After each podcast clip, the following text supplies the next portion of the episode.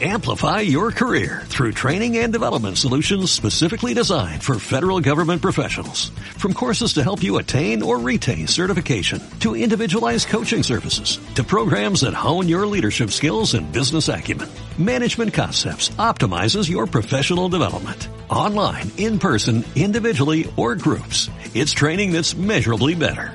Learn more at managementconcepts.com. That's managementconcepts.com. ¿Por dónde empezar? Esta pregunta me la he hecho decenas de veces ante la página en blanco, como si necesitara encontrar la frase, la única, que me permita penetrar en la escritura del libro y despeje de golpe todas las dudas. Una especie de clave. Hoy, para afrontar una situación que, ya pasado el estupor del acontecimiento, ¿de verdad me está sucediendo esto a mí? Mi imaginación me presenta con un pavor creciente, se apodera de mí la misma necesidad Encontrar la frase que me dará la libertad y la firmeza de hablar sin temblar en este lugar al que me invitan ustedes esta tarde. No necesito ir muy lejos a buscar esta frase. Surge, con toda nitidez, con toda su violencia, lapidaria, irrefregable. La escribí hace sesenta años en mi diario íntimo. Escribiré para vengar a mi raza. Era un eco del grito de Rimbaud. Soy de raza inferior por toda la eternidad. Tenía yo 22 años. Era estudiante de literatura francesa en una facultad de provincias rodeada de muchachas y muchachos procedentes de la burguesía local. Pensaba orgullosa e ingenuamente que escribir libros, hacerse escritor, al final de una estirpe de campesinos sin tierras, de obreros y pequeños comerciantes, de gente despreciadas por sus modales, sus acentos, su incultura, bastaría para reparar la injusticia del nacimiento. Que una victoria individual borraba siglos de dominación y de pobreza, con una ilusión que ya la escuela me había incentivado por mi alto rendimiento escolar. ¿Cómo podría compensar mi éxito académico, las humillaciones y las ofensas sufridas? No me planteaba la pregunta, tenía algunas excusas. Desde que aprendí a leer, los libros eran mis compañeros, la lectura, mi ocupación natural, fuera de la escuela. Aquel gusto lo cultivaba una madre que a su vez devoraba novelas en su tienda entre cliente y cliente, y que me prefería leyendo más que cosiendo o tejiendo. La carestía de los libros, la suspición de que eran objeto en, en mi colegio religioso, me los hacían aún más deseables. Don Quijote, los viajes de Gulliver, Jane Eyre, los cuentos de los hermanos Grimm, de Andersen, David Copperfield, lo que el viento se llevó, más tarde Los Miserables, las uvas de la ira, la náusea, el extranjero. Era el azar, más que las prescripciones escolares, lo que determinaban mis lecturas. La elección de cursar estudios literarios se debió a que quería conseguir, con la literatura, convertida en un valor superior a todo lo demás, en un modo de vida incluso que me hacía proyectarme en una novela de Flaubert de Virginia Woolf y vivirla literalmente, una especie de continente que yo oponía inconscientemente a mi medio social y no concebía la escritura sino como posibilidad de transfigurar la realidad. Les damos la bienvenida a otro capítulo de la Biblioteca de Noche. Cae el anochecer sobre los techos del mundo y nos armamos de libros, tacitas y lectura combativa. Encendemos el neón para abrir un día más la biblioteca de noche. La puerta está entreabierta para que te asomes y nos sintonices por Holística Radio. Se abren las palabras y encendemos nuestras mentes en este espacio radial, para compartir el calor de las palabras en compañía de las voces tras los oficios del libro.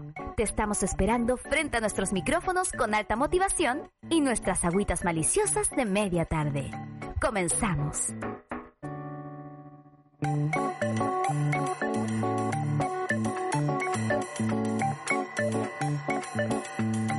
Damos la bienvenida a un nuevo capítulo de la Biblioteca de Noche en eh, nuestra séptima temporada, la tercera radial en Holística Radio. Me acompaña David Prado. David, ¿cómo estás? Hola, hola. Bien, bien. Eh, sí, pues en pleno veranito estamos, pero en la mitad de enero ya casi, o 15, 16, 15 creo. Así que, pero en pleno verano, me acuerdo que cuando era chico los calendarios ponían como por cada mes un elemento, como un icono que representaba justamente los meses. Y enero siempre era como en la playa, con sol, el mar, etcétera. Entonces estamos en pleno, pleno calor también, así que, bueno, bienvenido a 2023 también. Segundo programa de, de enero en ese sentido, así que un honor estar aquí también. Gracias David por acompañarnos en la biblioteca de noche. Contarte que lo que leí al inicio era de Annie Ernaux. Me, me, disculparán mi francés, porque no, no tengo estudios de francés. Pero creo que si digo Ernaux, pueden buscarle y la reconocerán. Eh, fue la premio Nobel de Literatura del año pasado. Y nosotros ah. no tenemos como un tiempo tan estricto frente a los hitos que pasan, como tan... Eh, la novedad llega y pasa por nuestro lado y después la retomamos por ahí. Eh, y me pareció interesante leer su discurso. Siempre los discursos de Noel son atractivos, tienen algo ahí que dejarnos de, mm. la época. Qué buena, qué buenas las lecturas que mencionabas también, que son unos clásicos, pero siempre geniales. Sí, en, la voz y escritura de la misma Annie Ernaux.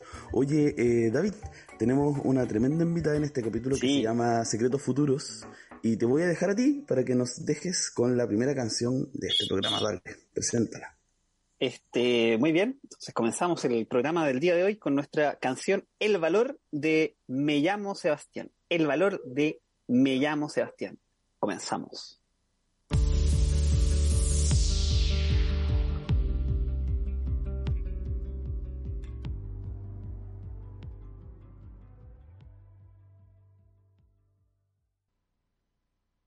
Las voces tras los libros. Llegó visita. Bueno, volvimos luego de esa tremenda canción, El Valor de Me llamo Sebastián, eh, elegida para la ocasión por David. Quiero contarles que ya nos acompaña nuestra tremenda invitada del día de hoy, Robina Reyes. Bienvenida a la Biblioteca de Noche, ¿cómo estás? Bien, gracias por invitarme a esta biblioteca nocturna. Me gusta. el concepto. Espero que lo disfrutes. Oye. Abrimos cuando están cerrando las demás, así que. Eso. sí. Aparte, no sé ustedes, pero yo soy. Yo leo de noche. Como ese es mi, mi momento. Ah, bien. Antes de dormir. Es verdad. Y abre mi biblioteca también. Hay menos ruido también. Sí, otro ritmo. Oye, hay un. Vamos a tener una misión futura después de tener una biblioteca real, así como una biblioteca de noche real. Eso. Escenario. Viene. Ya, viste, ya. Bueno, pero más adelante, cuando nos ganemos todos los fondos del libro. Oye, eh, Robina, eh, te quiero contar que nosotros tenemos una primera pregunta mm, que eh, también es media ritual ya, la primera y la última de nuestro programa. Y me gustaría que en tus propias palabras le contaras a la audiencia quién eres tú, Romina Reyes. Así es la cara que la mayoría de las personas ponen como, ¿qué?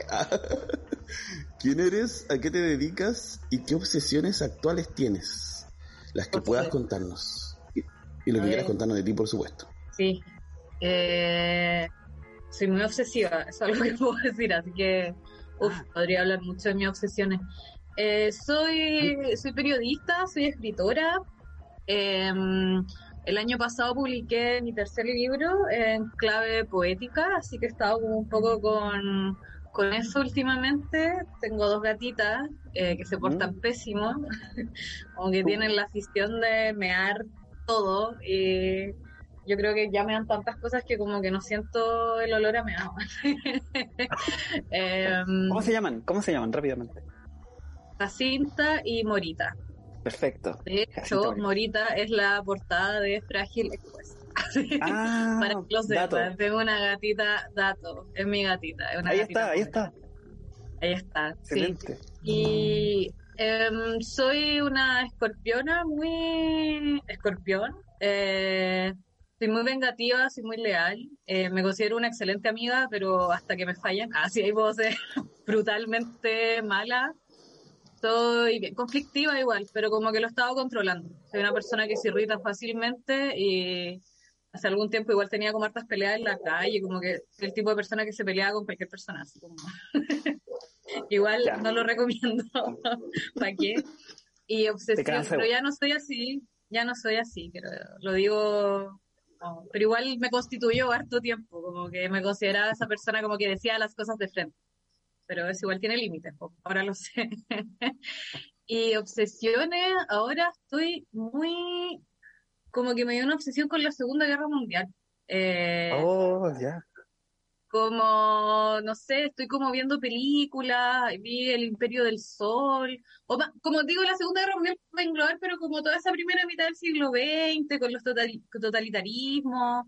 Creo que fue porque hace poquito leí una novela gráfica que se llama Mouse, que se trata sobre el holocausto, y como que esas historias como de mm, infamia, no sé, como que igual me generan cierto morbo, como también un poco las historias de la dictadura, como, que mirar y no puedo dejar de mirar, pero sí estoy un mm. poco obsesiva con eso y en particular como con, no sé, el marxismo, pero como, más que como idea, como estética, así como, no sé, la guerrilla, las capuchas, los uniformes como verde, olivo. Estoy ahí loqueando con, con eso últimamente.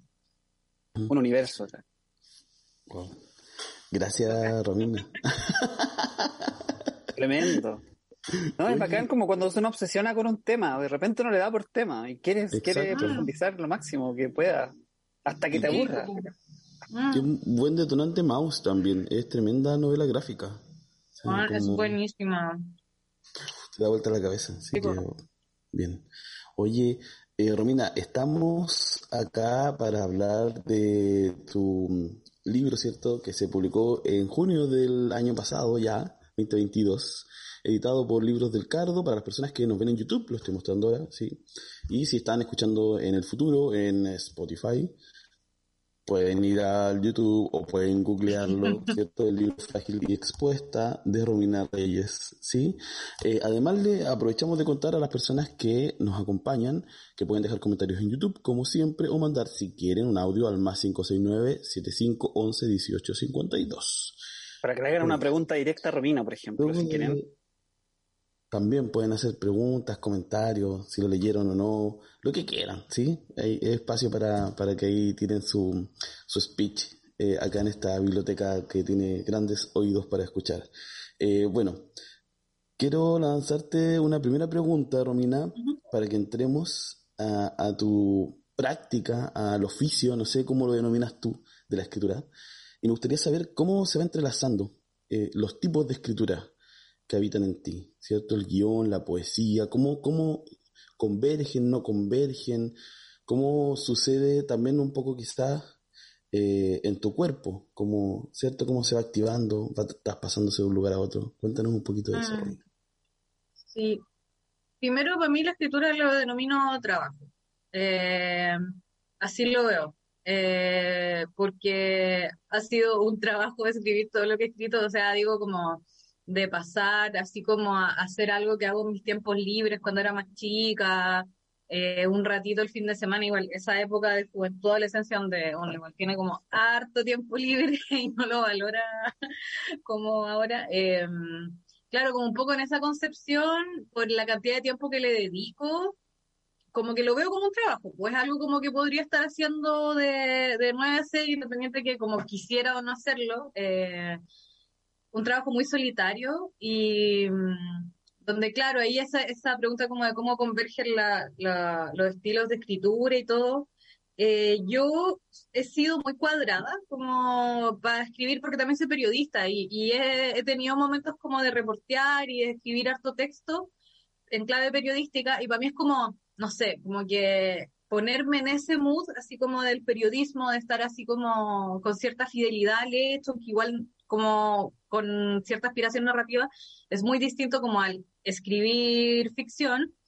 Y con el tema de escribir como poesía también, creo que son como actitudes distintas, pero el desarrollo de una misma voz que es como mi voz narrativa.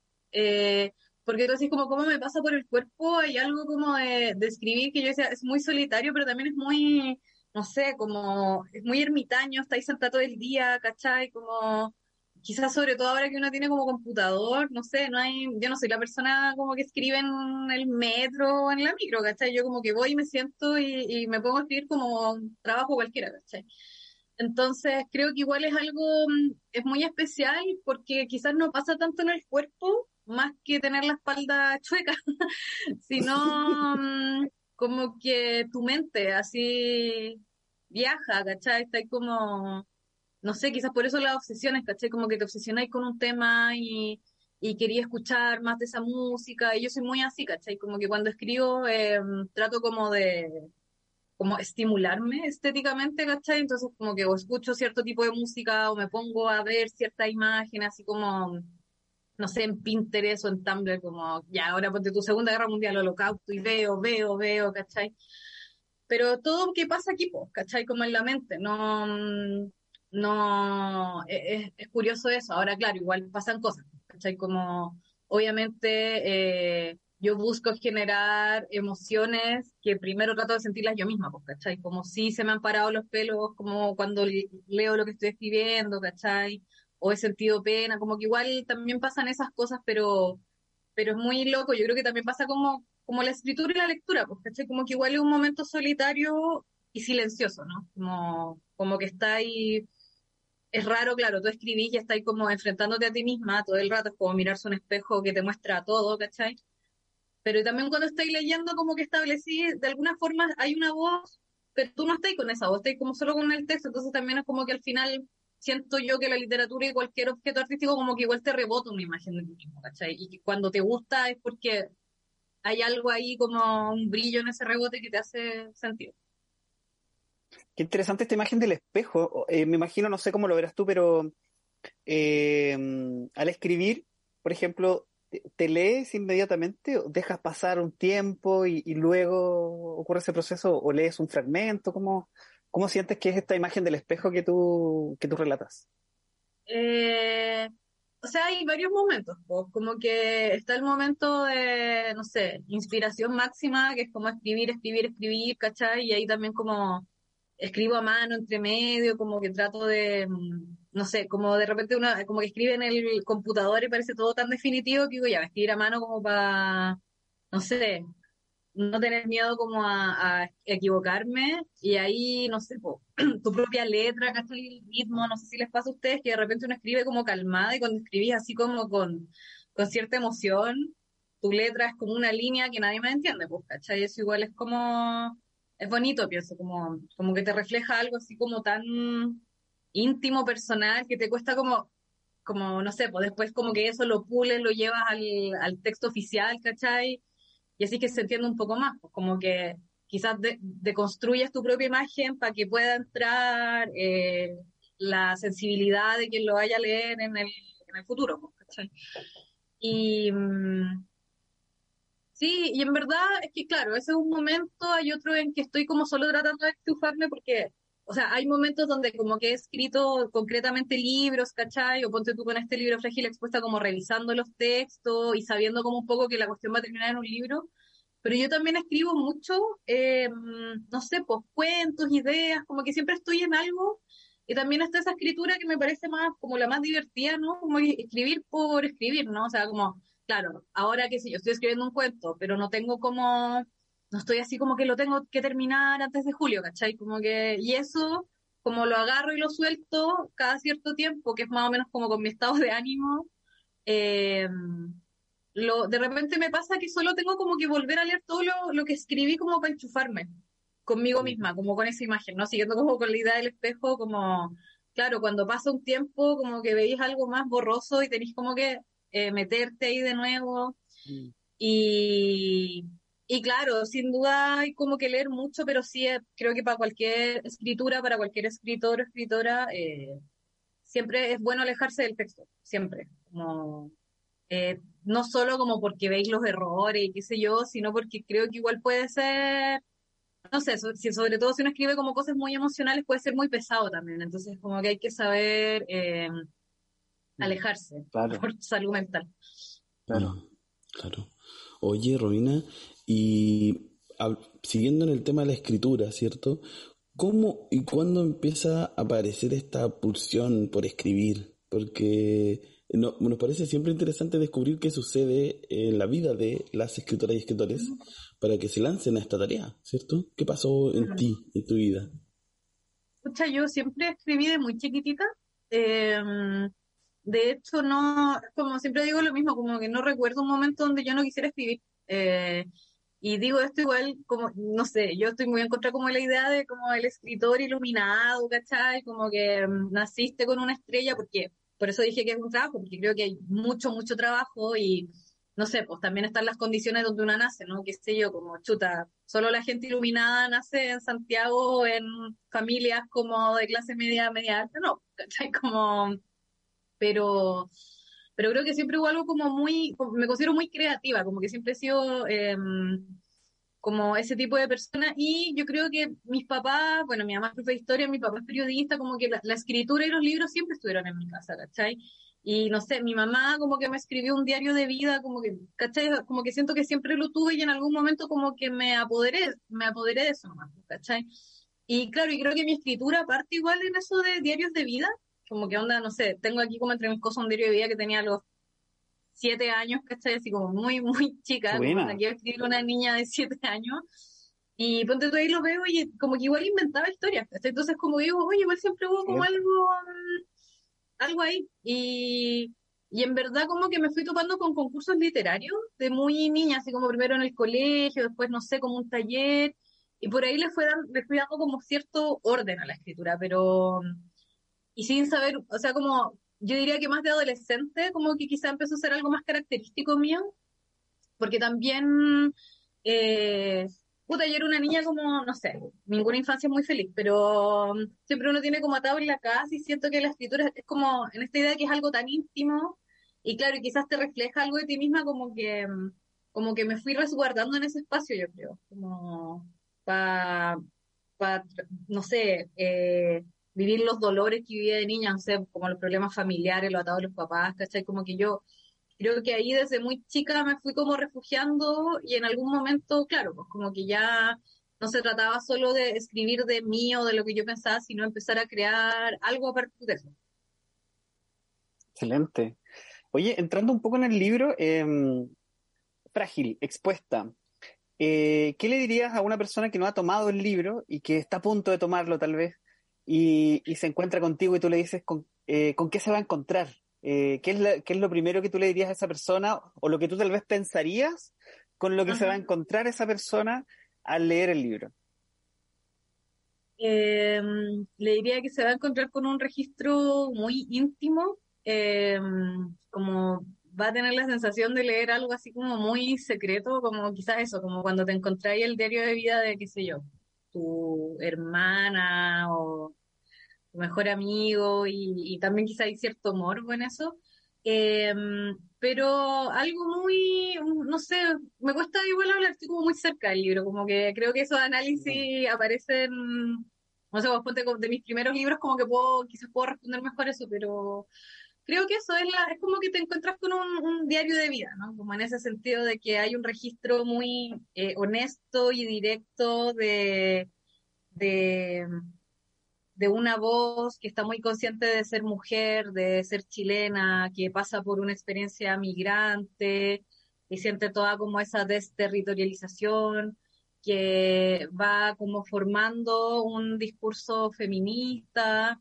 Eh, y que vive como un desamor, pero un desamor nuevo, que es como el desamor de la amistad, que es algo como, de pronto uno está como acostumbrado a que las historias de amor sean así, no sé, como, como lo que involucra el sexo y la pareja, pero eh, bueno, en mi propia experiencia y lo que yo pienso respecto a, los afectos, creo que hay más afectos relevantes en la vida, y la amistad es, es, es uno de ellos. Y como lo que una pasa con las amigas y los amigos puede ser igual de importante que lo que pasa con una pareja. Son duraderos también. Términos de... ¿Cómo? Hay amistades duraderas también, 20 años, de pronto, y como son otro tipo de amores, como tú dices también. O amistades pasajeras también, como amores pasajeros. Como eres muy amiga de alguien y después se acaba. Circunstanciales, claro. Entretenido. Oye, eh, Romina, yo quiero, lo que tú, estabas diciendo aportar desde, desde la lectoría, eh, porque me parece bien interesante eh, poder em, como imaginar, y ahora que lo dices, entiendo mucho más esta idea de frágil expuesta, es lo que yo entiendo, por supuesto, como yo quizás interpreto y también eh, atravieso y, me reconozco que sean algunos eh, eh, fragmentos, retazos de, tu poemario, pero me imaginaba esta sensación de vulnerabilidad que uno tiene con las amistades, que quizás muchas veces no la detecta, mm. como quizás es mucho más clara, mucho más difundida esta idea con, con el amor, ¿cierto?, de pareja, pero uno se expone a una persona que no conoce más allá de las instancias que empieza a entrelazar la vida. Y me parece además que, que como está contado, eh, creo que mm, es de las poesías que a mí, a mí en lo personal más me gustan, que son imágenes rápidas que te van llevando a un tiempo, ¿cierto? Que uno es capaz de comprender y dice, ah, pero esto en un poema uno está en un día, después otro día, después otra situación y eh, descubre un proceso. Y eso creo que también es bien bonito como de lo que sucede en esto, en esto íntimo que compartes. Eh, entonces, desde ahí em, me gustaría saber eh, cómo se recibe esto. No sé si amistades tuyas o tú también en tu relación con la amistad después de esta escritura, hay, hay, alguna recomposición o alguna reflexión posterior que tú quedaste habitando después de terminarlo.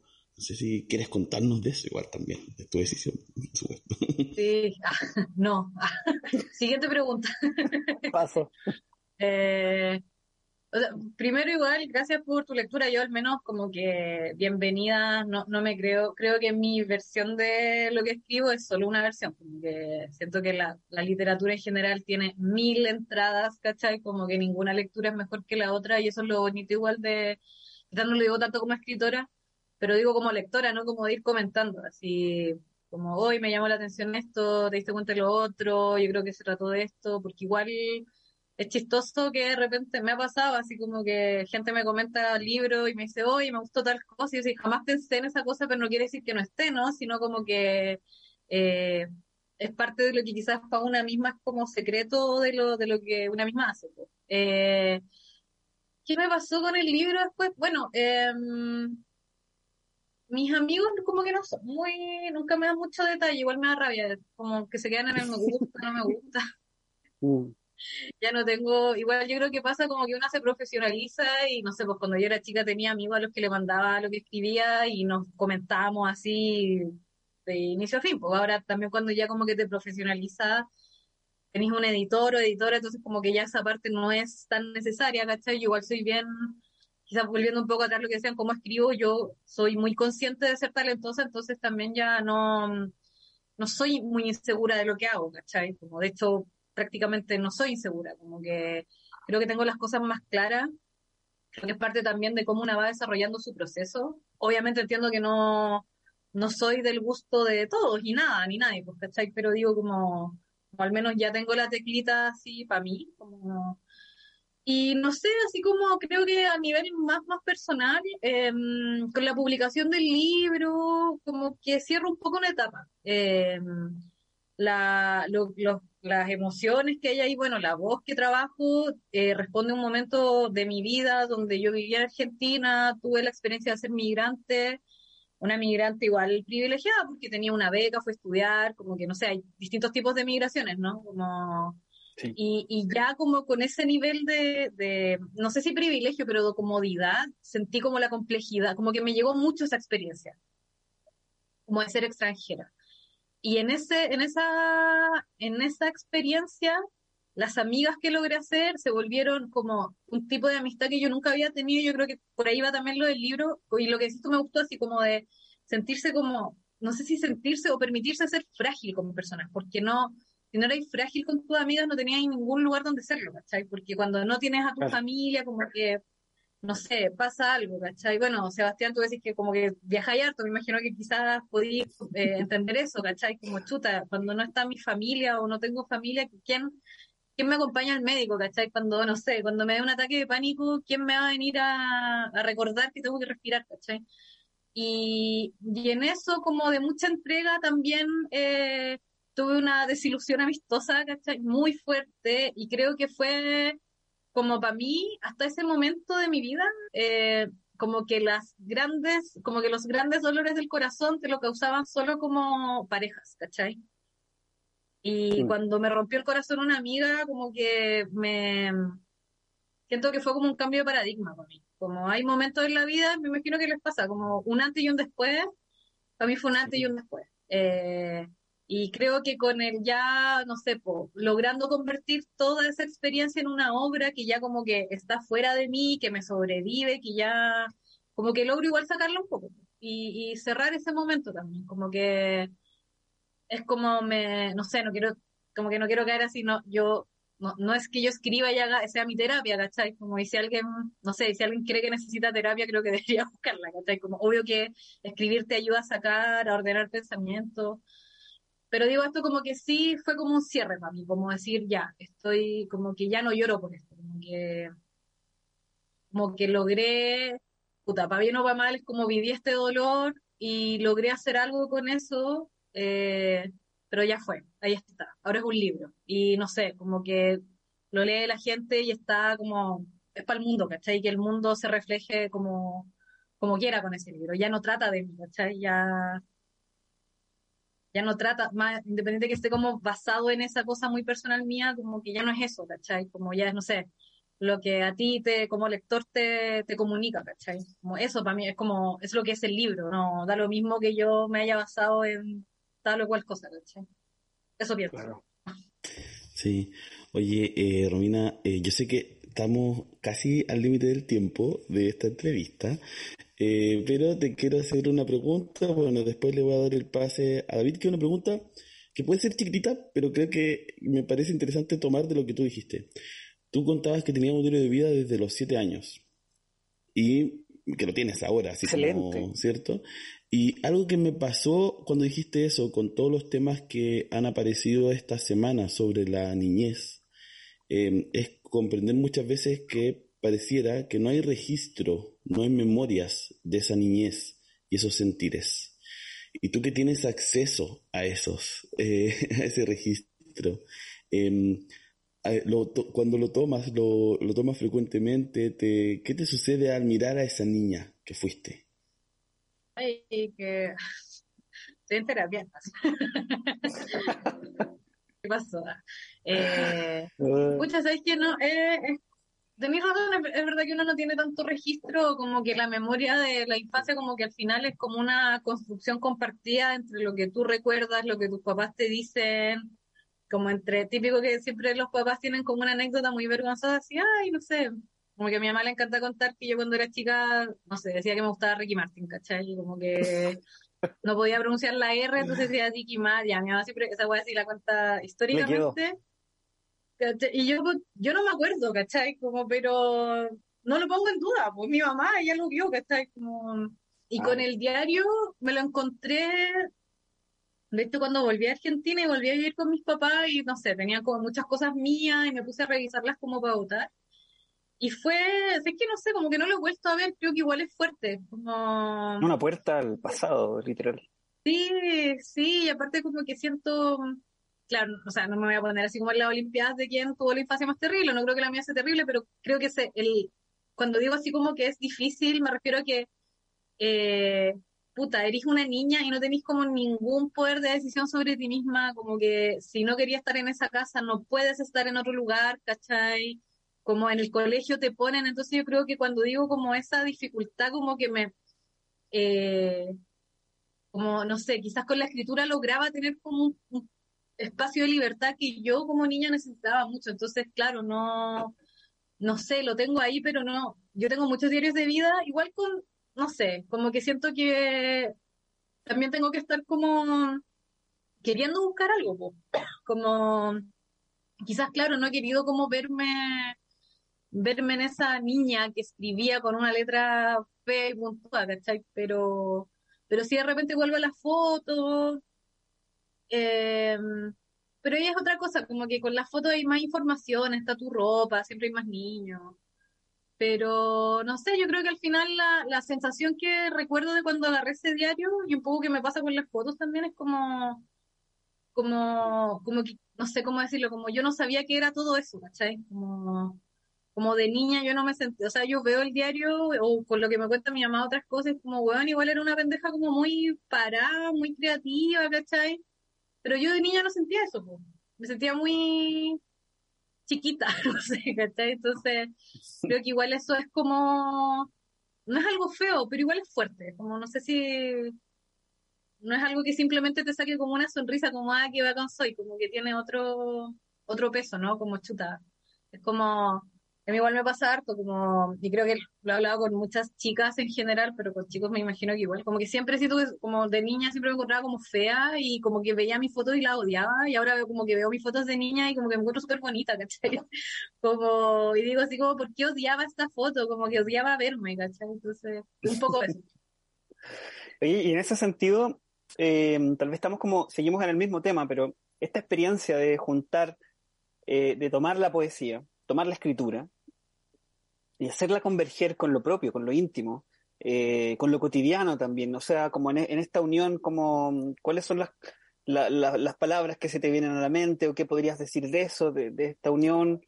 Eh, ¿Qué más se podría compartir a propósito de, esta experiencia? Experiencia, es como mm, esa palabra, creo que al final eh, la escritura es un registro de experiencias que pueden ser así como experiencias reales o experiencias emocionales. Con la poesía me pasa mucho más eso, como, como decía Sebastián cuando como que hablaba del libro, como ahí cuando tú escribes un poema como que no estás queriendo necesariamente que se entienda, como, como que yo cuando hago talleres siempre digo es así como, no, me no, no hay nada que me parezca más desalentador que en el colegio cuando leí un poema y dicen, ¿de qué se trata el poema? ¿Cachai?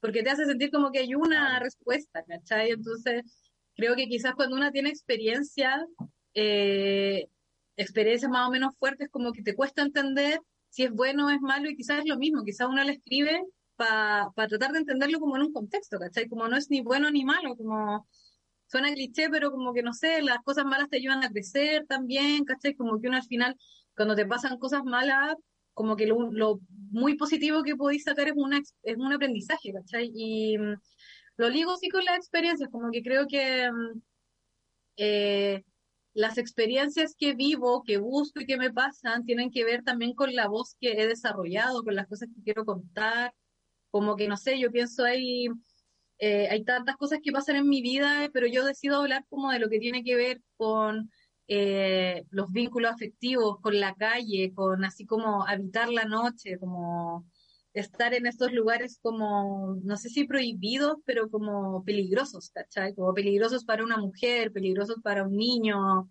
peligrosos para las disidencias, ¿cachai? Y esa es como la, la experiencia que, mm, que, yo creo que al final va configurando una voz eh, narrativa y esta voz como que va, va transitando, ¿no? Como eh, entre cuentos, entre poesía, entre un guion, ¿cachai? También para mí en el trabajo periodístico también hay esta parte de los temas que hago, ¿cachai? Independiente que es distinto, ¿cachai? Pero, pero sí, yo creo que son las experiencias las que van como, como el, toda voz remite a un cuerpo, y es un cuerpo el que vive la experiencia, entonces creo que, que va por ahí. Wow, buenísimo. Oye, eh, Romina, eh, que me estaba notando lo que dijiste recién, porque me parece una muy buena eh, cuña, eh, como esto de toda voz remite a un cuerpo, eh, que parece más como de perogrullo, pero así, así dicha, es muy potente, junto con lo que dijiste además hace un rato, que era, yo no sabía que era todo eso cuando hablabas de tu infancia. Creo que, mm, qué bonito como ese ejercicio quizás de descubrir ese todo, ¿cierto? Como mm. nos han quizás enseñado históricamente a que la infancia y la niñez es un proceso donde uno no es nadie todavía, y lo es, o sea, a los siete, a los cinco, a los... Y es todo eso. Eh, sí, es todo junto eso, se acumula. Oye, eh, bueno, para ir cerrando, eh, Romina, te quiero invitar a la última pregunta, que es una pregunta de cierre. Queremos que presentes tú la canción que eh, viene a continuación. Que nos cuentes por qué la elegiste. Eh, y además, si quieres decir lo que tú quieras decir, este es un espacio súper abierto, holística radio, así que eh, puede ser un reclamo, puede ser un, un manifiesto, una invitación, lo que tú quieras. El micrófono es para ti. Y luego de eso, nos mandas la canción y cerramos esta entrevista. Gracias por acompañarnos. En No, gracias por invitar y de verdad estuve muy, lo pasé muy bien, lo estoy pasando muy bien. Eh, ¿Qué puedo decir? Ya, la canción que van a escuchar es de una artista brasileña que se llama Duda Beat. Eh, la conocí porque tuve una de mis obsesiones del año pasado, fue como Brasil, eh, y no sé, me dieron muchas ganas de aprender portugués, como que de conocer esa cultura, como que me ha dado el rollo de, como que digo, bueno, no sé, como Brasil está al lado, somos latinoamericanos, como, ¿por qué sabemos tan poco de mutuamente, no? Como he conocido personas de Brasil, entonces como que me, lo, digo como con un poco sabiendo eso, ¿no? Eh, como que es para los dos lados. Y, y no sé, me metí así como que me metí a Spotify y de lo que conocía me puse a escuchar como Chico Buarque, no sé, Pablo Vitar, como que me fui metiendo y de repente me apareció esta duda vi y me enamoré de ella, como que todo mm. así, porque e, es muy lindo igual como cuando conocí, no es así como, oye, escucha la Rosalía, sino como que escucháis una canción y como que te va llamando la atención el sonido y de repente veis la imagen y como que me gustó ella también. Claro, y, y bueno, y ahí entré a, a, a escuchar su música que tiene dos discos en verdad y también muy intensa, como parece que el, primer disco de hecho se llama como Siento Mucho y, me puedo identificar mucho, así como sí, yo también siento mucho. Em, bueno, y curiosamente tampoco creo que, no sé, eh, Spotify por algo me tira la canción, ella tiene un featuring con la princesa Alba, una canción que se llama Narcisa, eh, mm. sale ahí. Entonces, esa, la, la canción que elegí se llama Meu Picero, que la verdad nunca la he traducido, no tengo idea de qué se trata, pero es, no sé, eh, creo que habla, al menos a mí me remite como a cierta sensación de pérdida eh, afectiva, amorosa. Eh, así que eso y alguna declaración, eh, puedo decir que estoy cansada de la gente de mierda, por favor, que se alejen.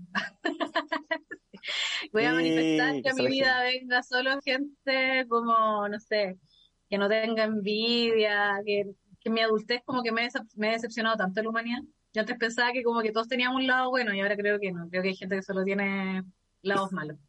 Y que hay personas que solo tenemos lados buenos. eso, Excelente, sí, sí. Así que nada, y bacán, eh, bacán esta biblioteca de noche. Gracias por la invitación, chicos. Gracias, Romina. Oye, se sube pronto Spotify y YouTube para que ahí lo escuchen y ahora nos vamos con la canción. Chao, Romina. Dale, Martín. Chao Romina. Muchas gracias. 对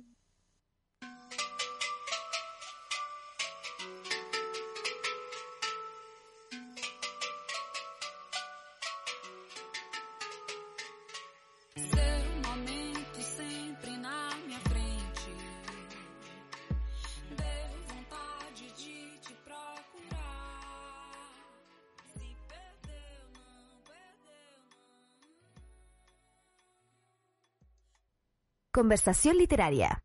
El círculo de las palabras. Bueno, bueno, despedimos a Romina Reyes, que nos compartió parte de su libro, de la historia detrás del libro, de su escritura, Frágil y Expuesta, editado por Volvió. Volvió Libros del Cardo a nuestra biblioteca. Así que con este libro vamos a tener otro más en enero también, eh, de Jorge eh, Díaz, si no me equivoco, que habla sobre el microscopio invertido. Está bien interesante también, así que Qué buen nombre. contaremos más. Eh, le damos la bienvenida, por supuesto, a nuestra querida Grace. ¿Cómo estás? Bien, ¿y ustedes? Buena, Grace. eh, preparando todo el día para esta parte del programa, porque quise estar a, acorde al chismecito de la semana. Dale nomás entonces, Grace, te dejamos con el micrófono para ti. de la semana, eh, eh, bueno, como sabrán, a mi columna, a quienes nos escuchan, se llama El efecto de los afectos y hoy día lleva por nombre en especial todo es material, que es una frase robada, quiero que lo sepan, es una frase robada, eh, todo es material, transformar nuestras vivencias en experiencias u obras artísticas. Porque hoy, esta semana salió la tiradera que le hizo Shakira a Piqué. Así de contingencia vengo. El jueves pasado creo que fue. Pero, eh, sí, como, pero estaba así. No, ha pasado una semana. Se volvió loco, todo, todo, el mundo se volvió loco con criticando a Shakira, hizo muchas críticas hacia ella, también mucha eh, defensa también, eh, respuestas de Piqué también, ahí no sé si las vieron, mostrando el reloj Casio y después llegando con la marca del auto que, que Shakira le hace. Y más allá de que sea o no del gusto lo que haya escrito Shakira, eh, ¿por qué lo tomé? Para centrarme en cómo se sigue criticando a las mujeres cuando expresan lo que sienten. Había mucha crítica hacia por qué ventilaba su vida privada, por qué hacía eso, más allá de que no te guste la forma, sigue siendo una crítica bien patriarcal y hay harta, internet me dejó harto, harto material y yo tomé uno en particular que es de una página, la voy a nombrar, que se llama Se, montó la historia, es un Instagram, y le pone despechadas versus genios. Patrón artístico o doble rasero, es lo que pregunta, y nombra a distintas mujeres y distintos hombres que hacen algo similar. Y por ejemplo, la primera que nombra es Beatriz de Día, que era profesión trovadora. ¿Y cuál era el drama en la vida de ella? Que su novio, Rimbaud de Orange, eh, le puso los cuernos, los tarros, dice ahí, eh, con otra trovadora. Entonces, ¿qué hace ella? Expone su toda esa infidelidad en una canción. ¿Y cómo es recordada por la sociedad? Como una mujer celosa y despechada. Luego está Beethoven, famosísimo, eh, fue compositor. ¿Cuál era el drama? Se le declara a una alumna regalándole una bagatela y este fue rechazado ella lo rechaza y ¿qué hace? Según Kopitz, que es otro tipo ahí que habla de, modifica la composición para que ella no pudiese interpretarla. Y se le recuerda como un genio solitario, doliente, pero genio. También está Camille Claudel, que es una escultora, y el drama de ella es que Rodin la tomó como amante y la somete a, múltiples vejaciones eh, insisto, esta información es la de la página que les estoy diciendo. ¿Y qué hizo ella? Termina con él y lo plasma en su obra. ¿Y cómo es recordada ella? Como una mujer loca, trastornada y posesiva. Y tenemos a Edward Munch, que era pintor, que es el drama de él es que su primer amor termina con él tras eh, después de un par de encuentros sexuales. Y él hace y qué viene qué hace él la retrata como una vampira y una mujer frustrada en dos de sus obras. Y a él se le recuerda como un genio innovador y, alguien muy sensible.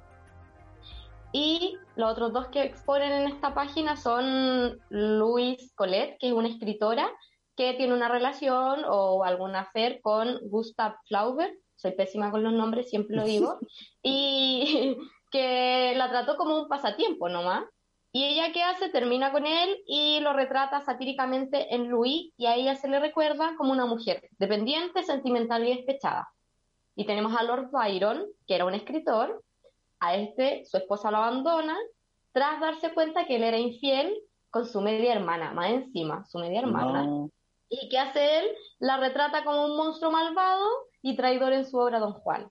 Y a él se le reconoce como una eminencia literaria y además, ah, traje otro pequeño chismecito para esto y para ejemplificarlo eh, sobre Nora Ephron, que era guionista, que fue o sea, es guionista, escritora, reportera de cine, fue como muy, era muy reconocida intelectualmente en los años 60 en Estados Unidos.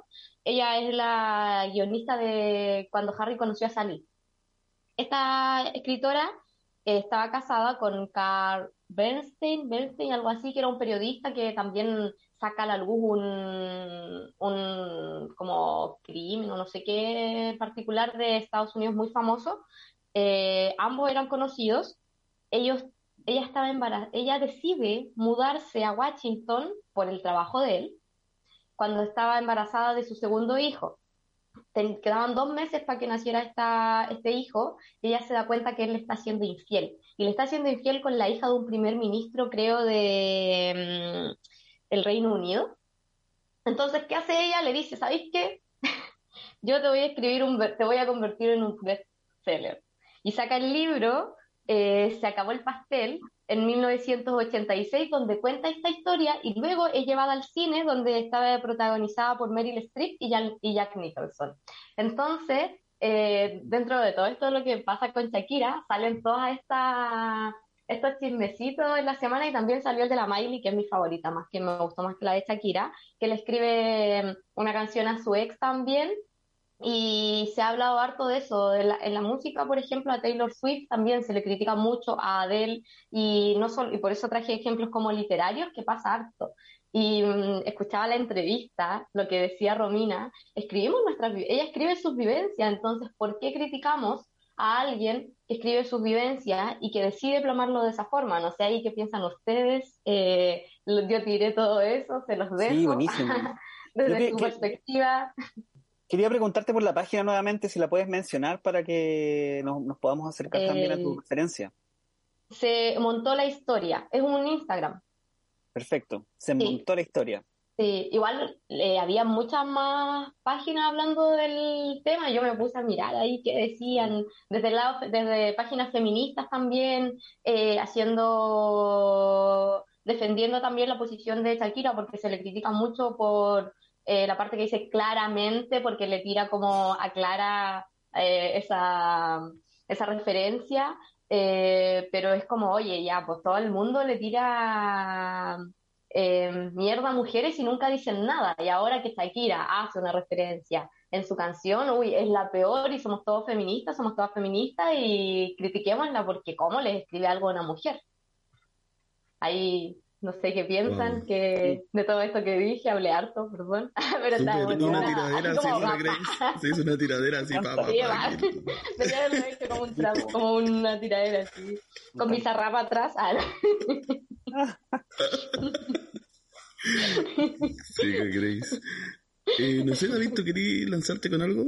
No, lo primero que quería decir es que me encantan tus aros, Grace. Están hermosos. Ah, la reliquia de la muerte, porque una siempre es sí. Harry Potter. Sí, Sí, buenísimo.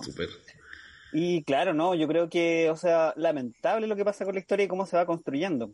Yo creo que siempre por eso es bueno también mantener como viva la, memoria de la gente que escribe la historia, por ejemplo, de, de las personas que están siempre en segundo lugar, o la historia de, de las minorías, o como que siempre es bueno en ese sentido recontar la historia, porque siempre se tiende como a, dar privilegio a ciertos grupos, eh, a los que ganaron generalmente, en este caso a los hombres, a propósito de esta referencia de las despechas versus los genios.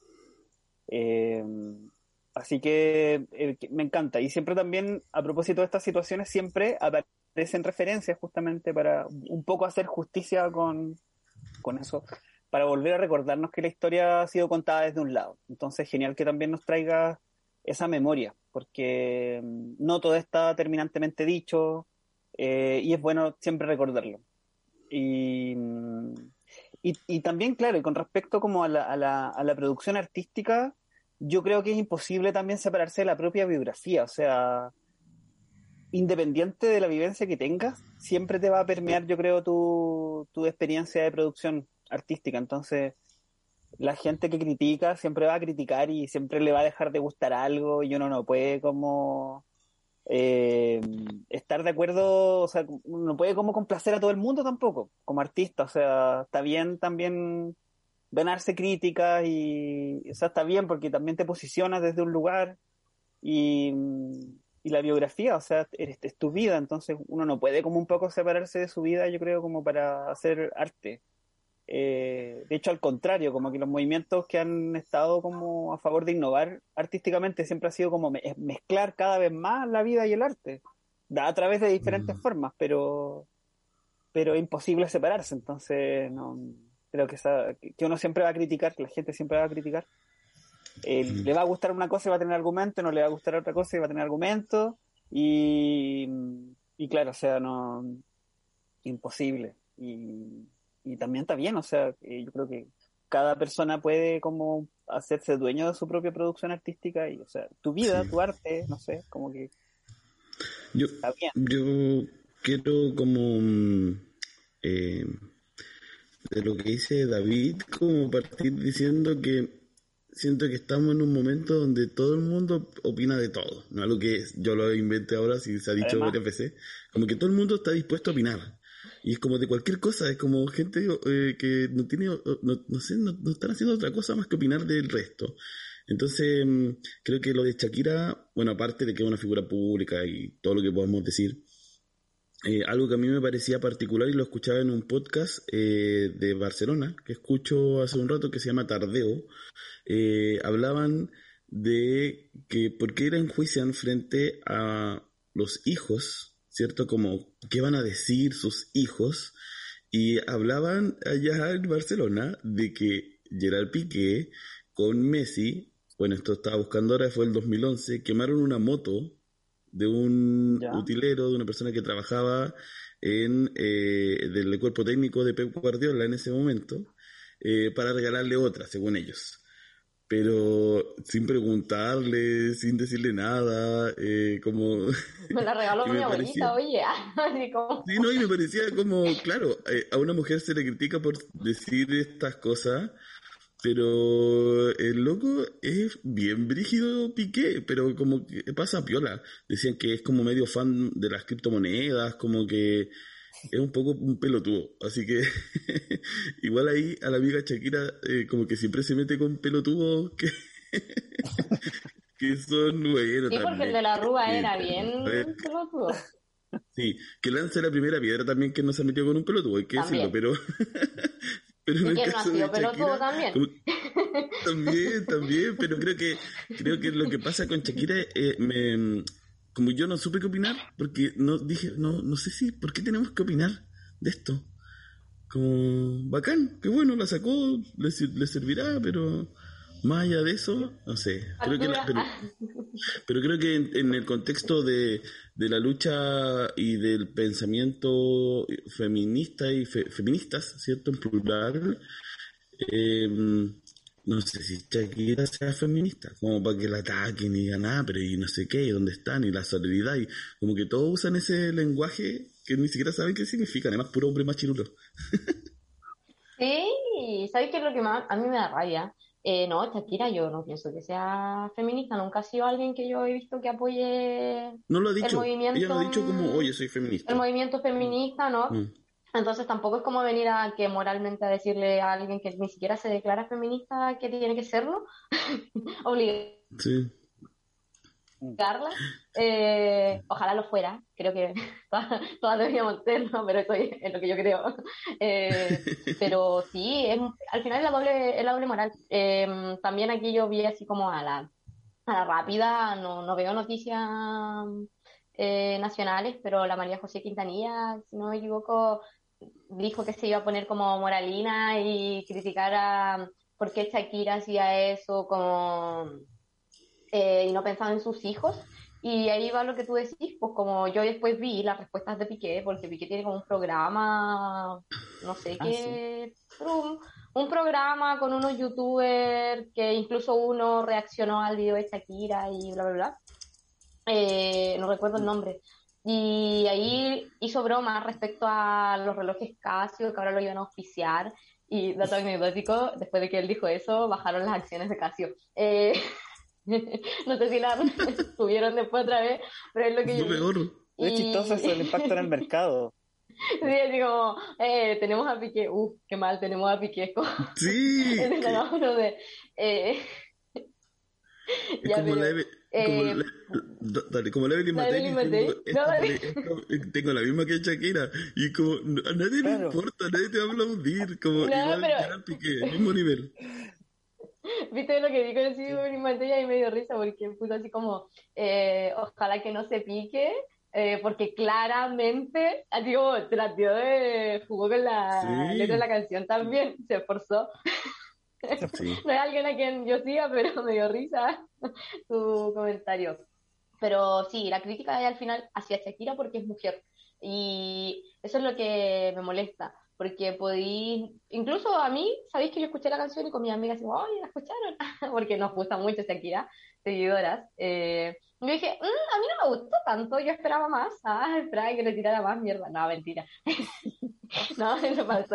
Eh, esperaba esperaba algo un poco más distinto, no creo que eh, sea de mis favoritas de Shakira, pero creo que también es una forma de, como decía Romina, expresar lo que sentimos. Yo creo que alguna vez todos, todas aquí, eh, quizá a través de una lectura, incluso a través de la escritura, eh, de una obra de teatro, no sé, expresar lo que tú sientes, a sacarlo en una obra artística, y me molesta, como digo, que sea criticada solo por ser mujer, porque todos y todas lo hacen. Como lo leía en lo que subió en Instagram, eh, a las mujeres las recordamos como la despechada, la loca. De hecho, el término despechada, con una amiga a raíz de lo de Shakira lo hablábamos, se utiliza más para las mujeres. Cuando un hombre queda soltero, no se habla de que está despechado y por eso sale con los amigos.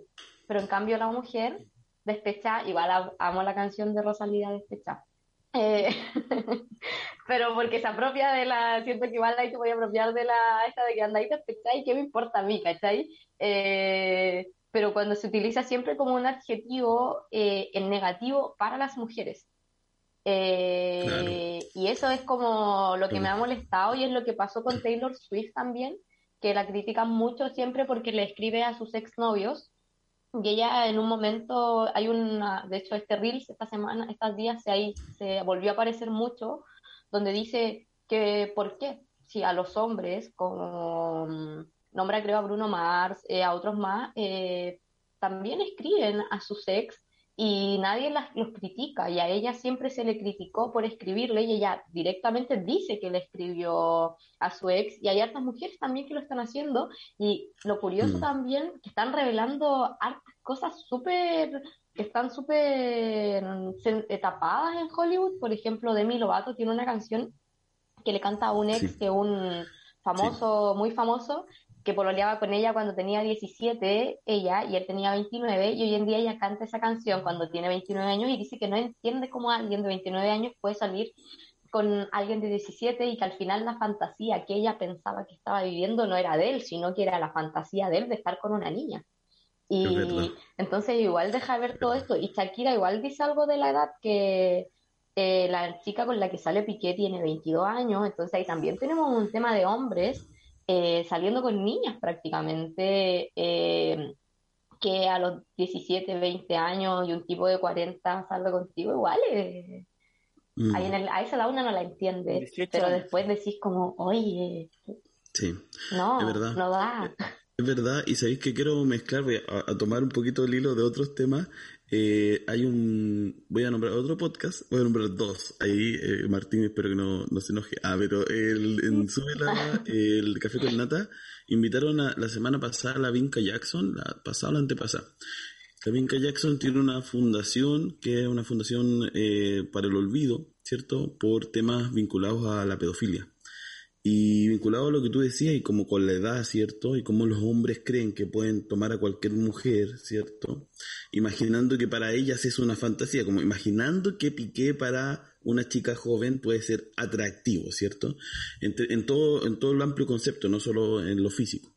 Em, me parecía muy interesante lo que decía la Vinca, sobre la edad eh, como concreta que han hecho estudios sobre cuándo podemos y cuándo finalmente nuestro cerebro se termina de desarrollar, que son los 25 años.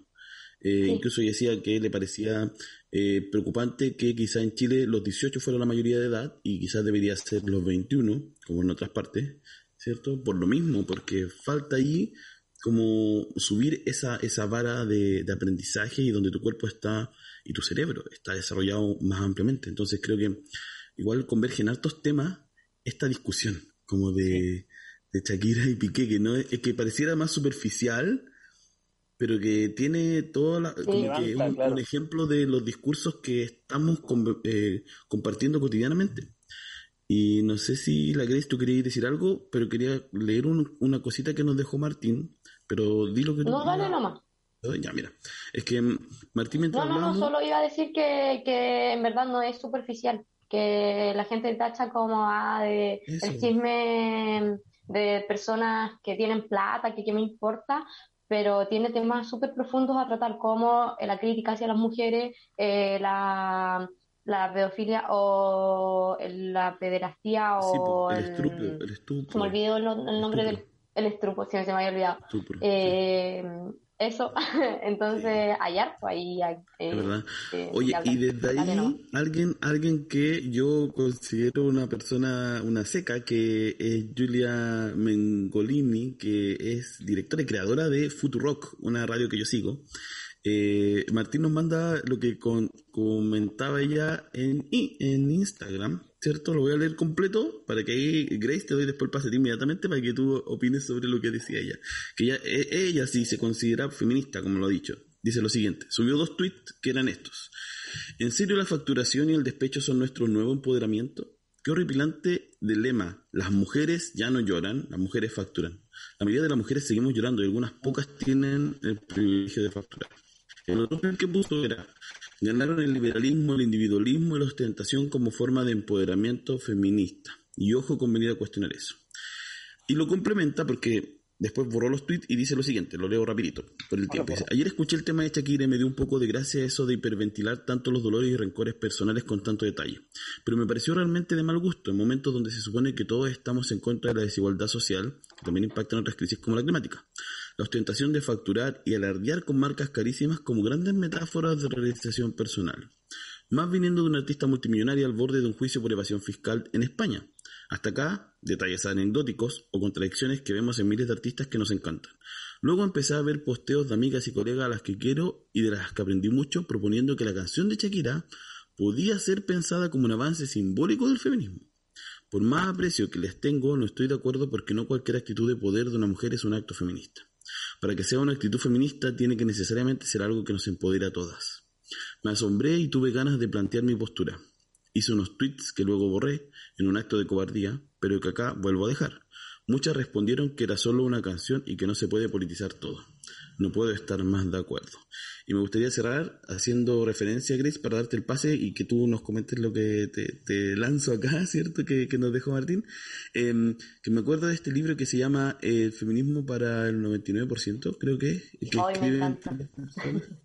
que parte diciendo esto, ¿cierto? Habla como del capitalismo, como que desarma esta idea de, de empoderamiento.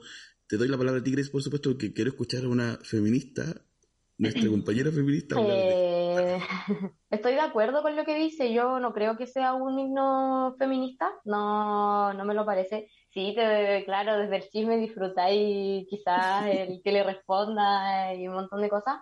Pero sí, no me parece que, que es lo que decimos, porque Shakira no es una cantante que se declare como feminista como lo han hecho otras en algún momento. Eh, y el tema del feminismo liberal ese que mencionan en el feminismo eh, para el 99%, un manifiesto, eh, que lo escriben tres escritoras y son distintas tesis las que van mostrando. Y ahí dice que una cosa del feminismo liberal, que es un feminismo en el que yo no estoy de acuerdo, ¿por qué? Porque empoderas a la mujer a, no sé, a que, por ejemplo, cosas que efectivamente el feminismo pide, pero se queda en eso, en que ya yo, no sé, voy a ser gerenta de un lugar, eh, pero ¿qué sigo haciendo? Sigo comportándome de manera patriarcal con las mujeres que están más abajo, sigo oprimiendo. Y se supone que eso es lo que no debiésemos hacer con el feminismo y es lo que propone este libro, que a mí me gusta mucho porque si bien yo creo que esto igual va a, discusión, em, se habla mucho de que los hombres no pueden ser feministas, pero lamentablemente, y creo que lo mencionaba antes acá, eh, no vivimos solas en el mundo, ojalá que sea.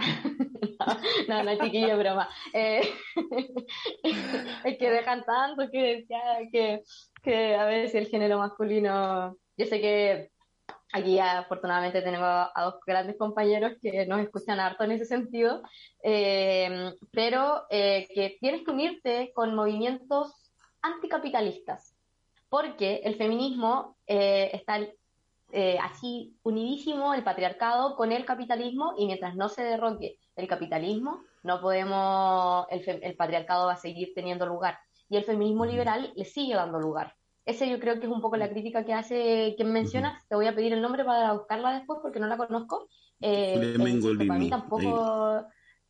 Sí, para mí tampoco es una referencia a la Shakira como feminista. A mí me encantan sus canciones, sobre todo Shakira vieja, pero no creo que esta canción lo sea así. Ella lo hace quizás como una mm. catarsis, no lo sé, cómo vive su, su vida, si uno piensa como en las canciones antiguas, también cuando termina con De la Rúa escribe hartas canciones, o cuando estaba enamorada también escribe harto sobre eso.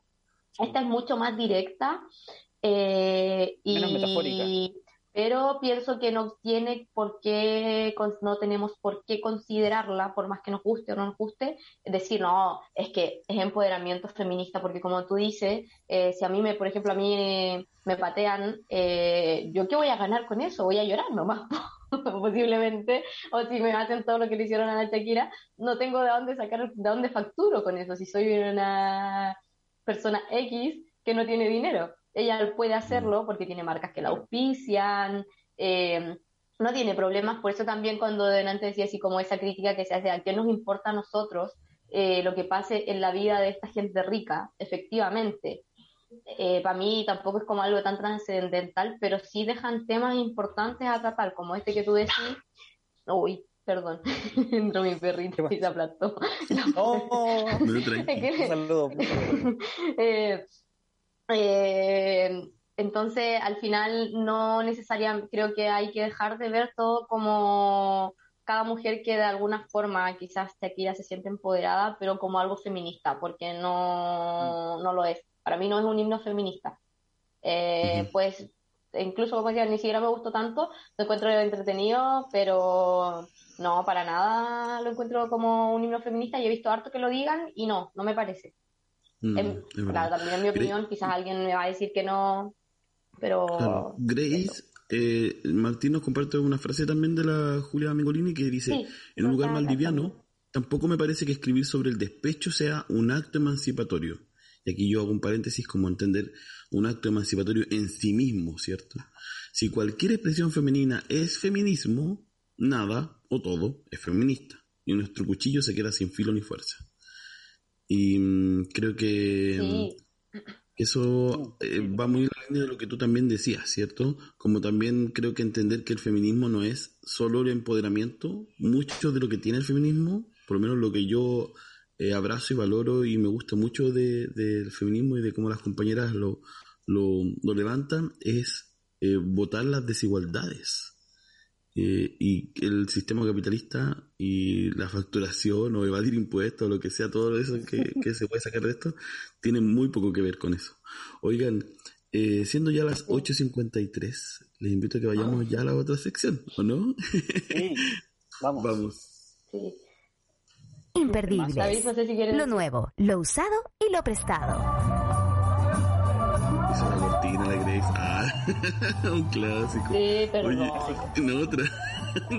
que se me ¿Sabéis que mi internet igual está raro? Es que tengo solo el te teléfono. Ves, te ves súper bien, se te súper bien. Así que tranqui. Sí, eh, bueno, no sé si David quería decir algo para cerrar la conversación anterior.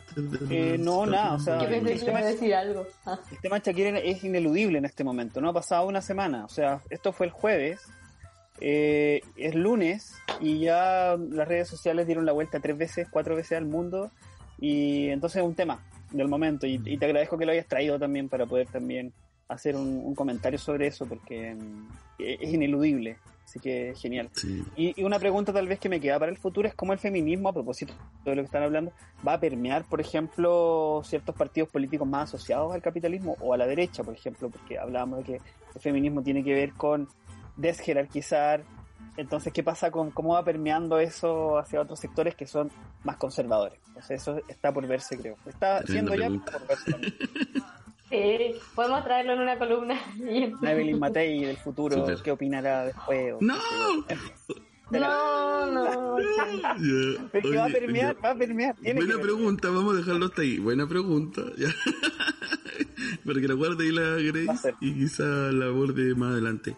Para aprovechar los minutos que nos quedan, contarles que decidí hacer un cambio un poquito en nuestra sección que eh, tenía un nombre, cierto, que era eh, usado, prestado y nuevo, ahora le puse estantería de la semana porque ya para ah. tener quizás otros libros, darle una vuelta, eh, meternos más en la biblioteca.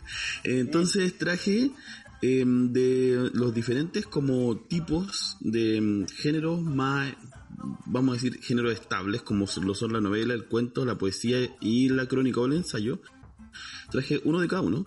Quiero partir con novela. Eh, para las personas que quieran animarse a leer este verano alguna autora nueva, hay una autora caribeña, Jamaica Kincaid, que eh, tiene un, bueno, tiene varios libros, creo que son cuatro, que hablan sobre su familia. Cada uno aborda a un personaje de su familia.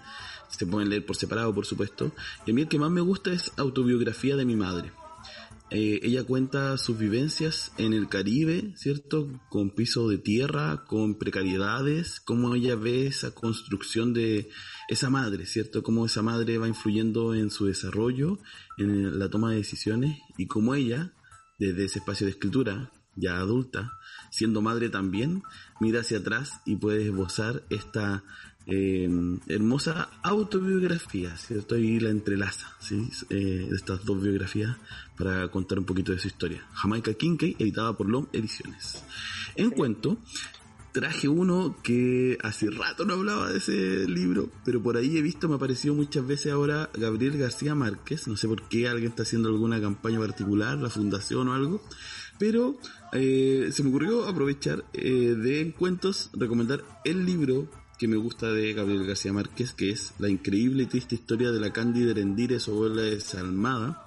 Son, creo que siete u ocho cuentos. Qué mala la abuela. Es mala la abuela, es duro el libro, es complejo. Yo creo que el libro es casi, mira, me atrevería a decir que es una mezcla como de los siete pecados capitales, como la película, con, no sé, como con un drama, porque tiene, por supuesto, ahí como algo más romántico, más telenovelesco, pero aparece, bueno, un ángel que cae del cielo, ¿cierto? Y el pueblo no sabe qué hacer con él. Eh, habla de em, las personas que viven nómades, ¿cierto? hablan de eh, esta abuela que maltrata, abusa, eh, abusa de su nieta. y bueno, y aparecen un montón de otros personajes extraños, bizarros, que por ahí hasta yo creo que Almodóvar podría lanzarse con una película así, como, o, mm. o este Guillermo del Toro, que hizo como El laberinto del fauno, como que tiene una, unos rollos así. Eh, lo bueno es que uno va componiendo en estos cuentos una gran historia de la Cándida Endira, se van cruzando los personajes, y es cortito, yo creo que de todas las obras que yo leído de García Márquez, que no son tantas, pero las que es el, el que más me gusta. Así que recomendado, está editado por Random House, Mondadori. y acá, en, físico, porque ahora vengo de Valdivia, porque fui a la feria del libro de Valdivia, organizado por Editoriales de Chile. Sí, estuve allá, estuvo bien bonito. Eh, les cuento que descubrí y tuve la posibilidad de eh, estar a cargo de dos conversatorios.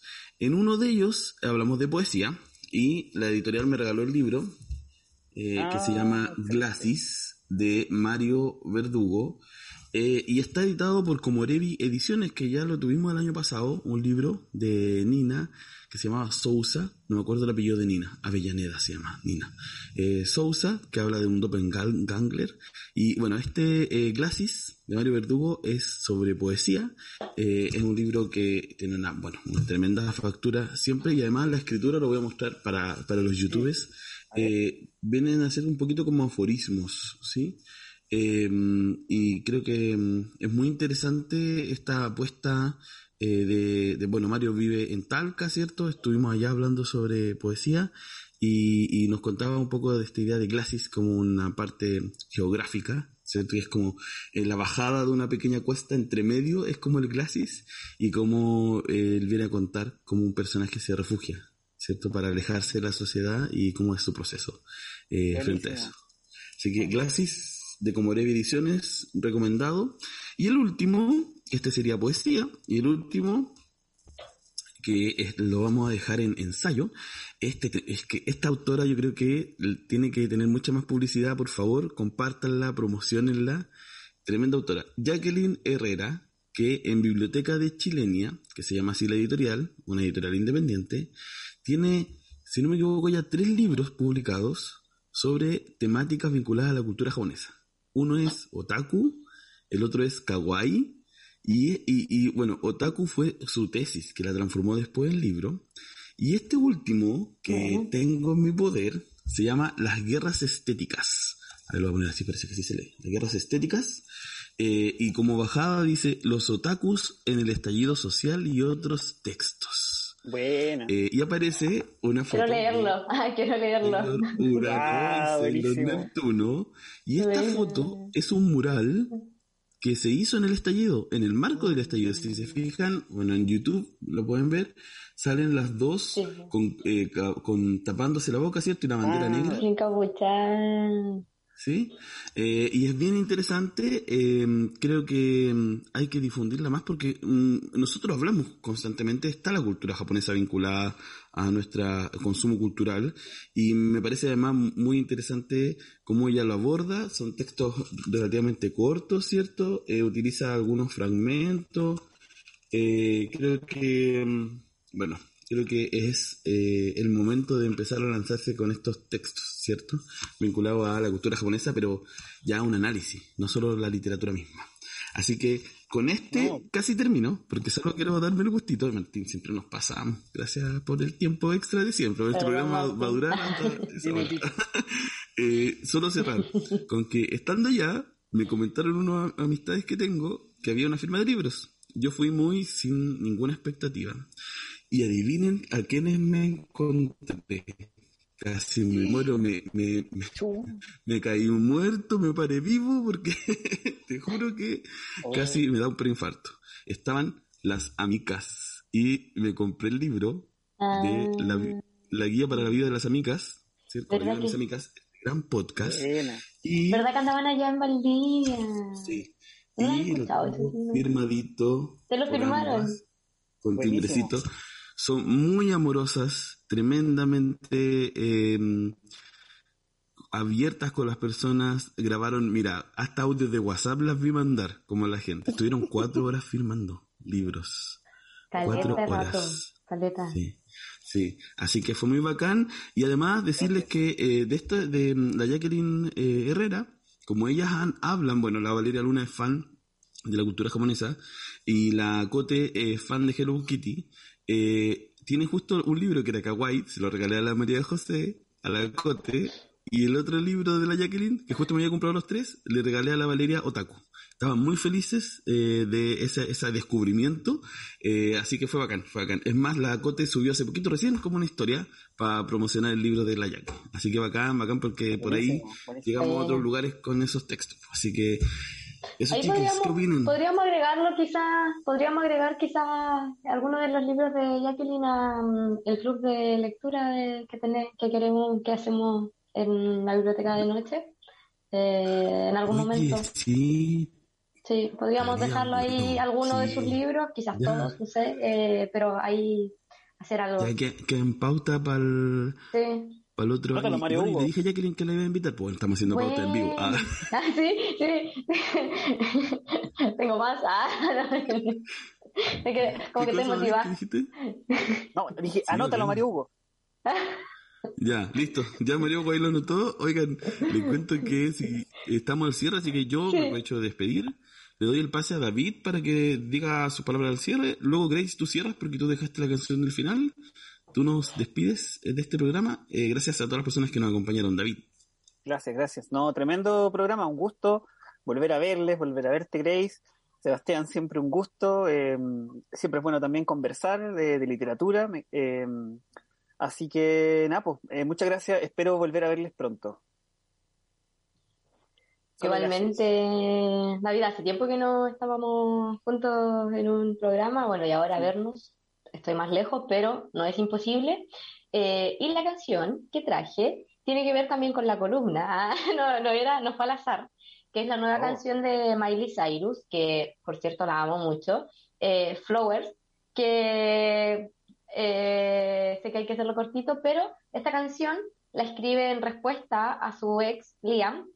y esta canción, a diferencia de la de Shakira, yo quiero hacer esa ese contraste, sé que no, no en comparación ni nada tan este, pero le escribe, le responde una canción que él le dedicó de Bruno Mars hace un tiempo, y ella dice que en verdad eh, ella puede regalarse flores sola, puede salir sola, puede darse la mano sola, puede bailar sola, mm. y me gusta mucho ese mensaje que, que entrega la Miley en su canción, que ella dice que tuvieron un amor muy bonito, que, pero que en algún momento ya no dio para más y que todo lo que él le podía dar también encontró que ella se lo puede dar a sí misma. Así que es una canción que creo que tienen que escuchar y si pueden, vean el video porque es muy, es muy bueno también. Y tiene hartos guiños ahí a su relación si buscan la historia, pero ahí los dejo con Flowers de Miley y cariños a todos, a todas. Martín, muchas gracias por aguantarnos, aunque nos pase. Gracias, Martín. Y por aquí. y aunque hable sobre las cortinas, le, mando un abrazo. Chao. Gracias. Besitos, chao. Gracias, Grace David. Nos vemos.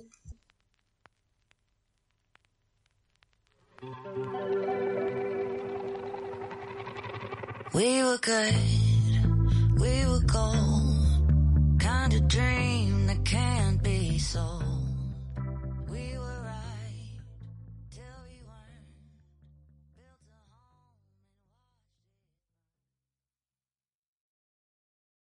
Amplify your career through training and development solutions specifically designed for federal government professionals. From courses to help you attain or retain certification, to individualized coaching services, to programs that hone your leadership skills and business acumen, Management Concepts optimizes your professional development. Online, in person, individually, or groups. It's training that's measurably better.